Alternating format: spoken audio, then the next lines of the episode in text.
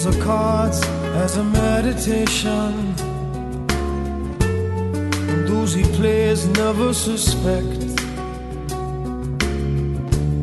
He doesn't play for the money he wins. He doesn't play for respect. 在这儿，我们安全了，亮。当马丁达把兰花从盆中移入土地的时候，轻轻地说：“镜头越过女孩的头顶，渐高渐远。夏日的纽约，阳光明媚，绿树葱茏。然后，黑色的字幕随着一个不知名的男人的歌声响起，是想要忍住的，却终于还是怔怔的掉下泪来。他不能自已的放声痛哭。”身体因为感动和震撼，显得有些抽搐。爱与不爱已经分不清了，只是那种决然的离别，实在让人透不过气。这是一个关于杀手和女孩的故事。杀手老练但温柔，女孩柔弱却坚强。雷昂是一个四十岁的杀手，始终恪守着不杀女人和孩子的原则。他是沉默的，冷酷的。聪明的，同时也是简单的、淳朴的、天真的。他习惯坐在沙发上睡觉，每次买两盒牛奶。深爱着像他一样无根的兰花，他仔细擦拭每一片叶子。清晨把它放在窗外晒太阳，傍晚再搬进来。在没有任务的时候，他会独自坐在空荡荡的电影院里。认真的盯着荧幕看，孩子般欢笑的咧着嘴傻笑。马汀达只有十二岁，她柔弱、孤独、倔强、任性，有着天使般的面孔和冷漠的眼睛，还有着超乎年龄的成熟。她总能让我想起情人中的少女，一样的单薄躯体，然而却已经隐约散发出令人无法抵御的魅力。这样的两个人是从什么时候开始的呢？是雷昂问马丁达脸上的伤从何而来？是雷昂递手绢给挨打后流着鼻血的马丁达？是马丁达灿烂的笑着说：“我帮你去买一盒牛奶吧，一盒还是两盒？是两盒对吗？”是马丁达回来后，看见门口的凶手和倒在血泊中的家人，径直去按雷昂的门铃。是雷昂在锁孔里看见马丁达乞求的眼神，在内心激烈交战，还是雷昂开门后，马丁达的脸被天堂一样的光照亮的时候？不管是怎样的一种开始，在这个没有温度的世界，他们用心灵给予彼此温暖的瞬间，他们之间的爱是那么超然，介于爱情与亲情之间。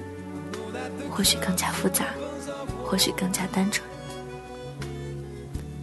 女孩说：“亮，我想我是爱上你了，你是我所爱上的第一个人。”杀手问：“你怎么知道？既然你没有爱过。”女孩说：“我感觉得到。”杀手问：“在哪里？”女孩把手放在肚子上说：“在这里，在我的胃里。”它是热的，以前这里总像打了结似的，但现在不会了。杀手说：“恭喜你胃病好了，但这不代表什么。”也曾想过，如果生活里没有复仇这两个字，那样就可以马丁达幸福快乐的在一起。他会等着女孩渐渐长成女人，可很多事情。并不如我们想象的那样，宿命让他们在刚刚体会到生活里从未有过的喜悦时，便面临命运中毫不留情的死亡气息。当杀手对女孩承诺，他一定会脱险去找她，从此远走高飞时，我们和他一样清楚，这只是善意的谎言。那枪林弹雨中的第一声“我爱你”，也成了最后一声。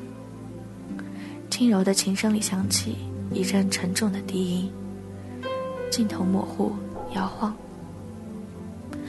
冰冷的地面上奄奄一息的杀手。然而，他终于还是为马丁娜报了仇。惊天动地的爆炸声里，雷昂轻轻合上了沉静的眼睛。所有的爱都看不到尽头，杀手死了，女孩带着兰花回到了学校。一直以来，对于这个结局，我是心有不甘的，但是又能怎样呢？我终于是知道，在现实中是没有那么多王子公主的未来的。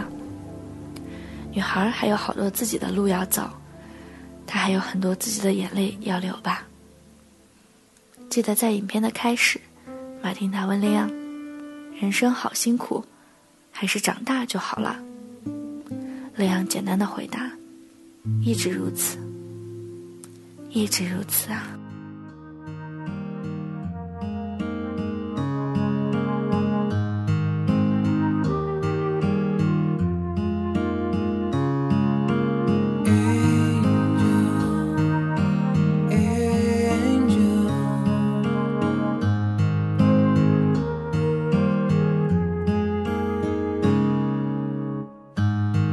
镜子中。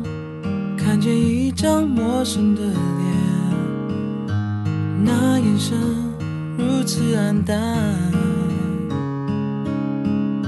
笑一笑，只牵动苦涩的嘴角。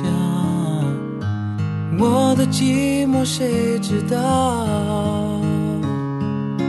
像条船在海